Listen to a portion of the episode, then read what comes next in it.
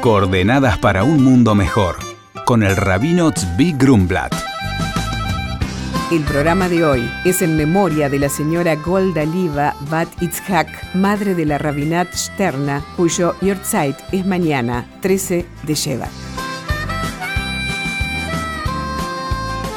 Muy buenos días, Shalom este próximo miércoles 31 de enero marca el año nuevo de los árboles. Rosh Hashanah del árbol. Sé que para muchos debe ser una novedad. Sabemos que está el Rosh Hashanah, el año nuevo, que está, tiene lugar en septiembre, cuando se toca el shofar, después viene el día del perdón. ¿Qué es esto, año nuevo del árbol? En realidad, esto tiene que ver, desde el punto de vista legal, con que en la tierra de Israel, cada año hay que entregar dádivas a los pobres, y cada año hay que, o cada tantos años hay que ir a hacer un peregrinaje a Jerusalén y llevar ahí los frutos del campo de uno. Y por eso era importante precisar cuándo empieza cada uno de estos años. Que eso el día es el 15 de Shvat, que es este miércoles, como habíamos mencionado, que tiene que ver con que en las nuevas lluvias del nuevo año empiezan a, de alguna manera, dar su fruto en la época del 15 de Shvat. Pero ¿qué aprendemos nosotros para nuestra vida? Porque el tema esto no se limita, el Rosh Hashanah del árbol se celebra en todo el mundo a través de comer de las frutas que son el elogio de la tierra de Israel. Este día comemos dátiles, comemos eh, aceitunas, olivo, uva, vid, comemos eh, granada o comemos higos o frutas en general, especialmente estas frutas. Y también de alguna manera en la plegaria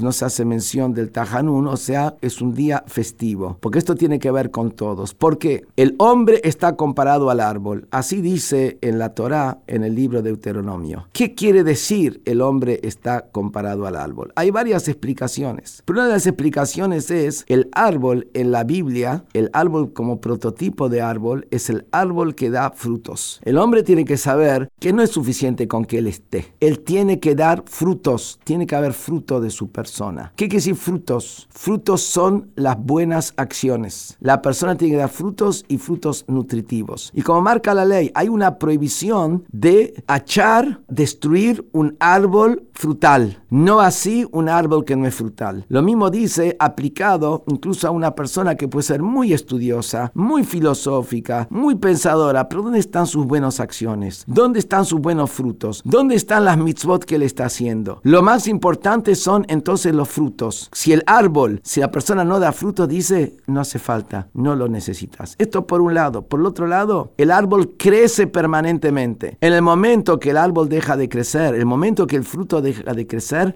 cae. ¿Qué quiere decir? La persona debe crecer permanentemente. La persona debe nutrirse espiritualmente todos los días. La persona todos los días debe tratar de ser mejor persona. La persona tiene que saber que tiene que superarse día a diario. No es que uno nació perfecto, ahí está. Hay que ir creciendo permanentemente. Rosh Hashanah del árbol, disfrutemos siendo nosotros ese árbol esplendoroso, ese árbol que da los buenos frutos. Buenos días y shalom. Hola Rabino, soy Sofía de la provincia de Tucumán. Tengo un deseo muy fuerte de vengarme de una persona que me causó mucho dolor. Sé que no es lo correcto, pero la misma Biblia que nos advierte que no debemos vengarnos describe a Dios como un divino vengativo. ¿Cómo puede ser esto? Y el rabino le responde, Hola Sofía, lamento que estés pasando un mal momento. Como decís, la venganza está prohibida. Debemos protegernos de ser heridos y hacer todo lo posible para prevenir los actos del mal. Pero incluso si hemos sido heridos, no debemos herir de nuevo. El solo hecho de que Dios sea vengativo nos permite a los humanos no serlo. Ningún sistema de justicia humana es infalible. Entonces, la justicia suprema está en sus manos. Él corregirá los errores y castigará a los malvados, en este mundo o en el próximo, en esta vida u otra. De manera que nunca podemos saber si hará justicia. No desperdicies tu energía en sentimientos de amargura y hostilidad. Cuanto más odio te arroje, más deberías rodearte de amor. Enfócate en avanzar. Por consultas al rabino pueden escribirnos a coordenadas.jabad.org.ar. Coordenadas para un mundo mejor con el rabino Zvi Grumblat. Shalom y Shabu Tov.